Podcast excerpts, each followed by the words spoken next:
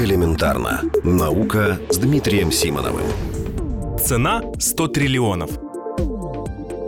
Антибиотики используйте с осторожностью. Так звучит лозунг Всемирной недели правильного использования антибиотиков. И, кстати, проходит она именно сейчас.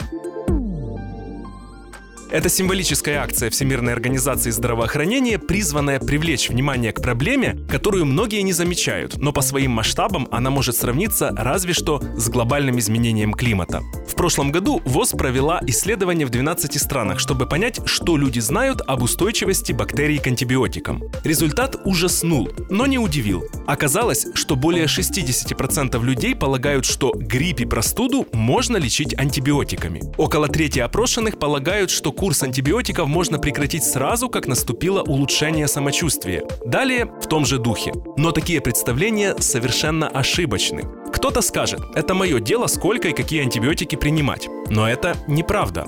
Сегодня болезнетворные бактерии ваши, а завтра их потомки будут в организме другого человека. Если вы лечились как хотели, а не как нужно, то новые бактерии будут куда сильнее и крепче, чем их предки. Это не гипотеза-страшилка от ученых-теоретиков, это уже реалии сегодняшнего дня. По статистике в 2013 году полмиллиона человек во всем мире болели формой туберкулеза, которая очень плохо поддается лечению. Это результат того, что возбудитель выработал устойчивость к антибиотикам. Многие другие болезни, которые просто лечились еще 30 лет назад, сегодня требуют использования тяжелой артиллерии, антибиотиков, которые дают серьезные побочные последствия. Судя по всему, дальше лучше не будет, и не нужно обольщаться что ученые найдут новые антибиотики. Это не так просто, даже если возможно. Ну и наконец, если вас впечатляют суммы, то есть расчеты, согласно которым в следующие 35 лет эта проблема обойдется мировой экономике в 100 триллионов долларов. На этой неделе есть о чем задуматься.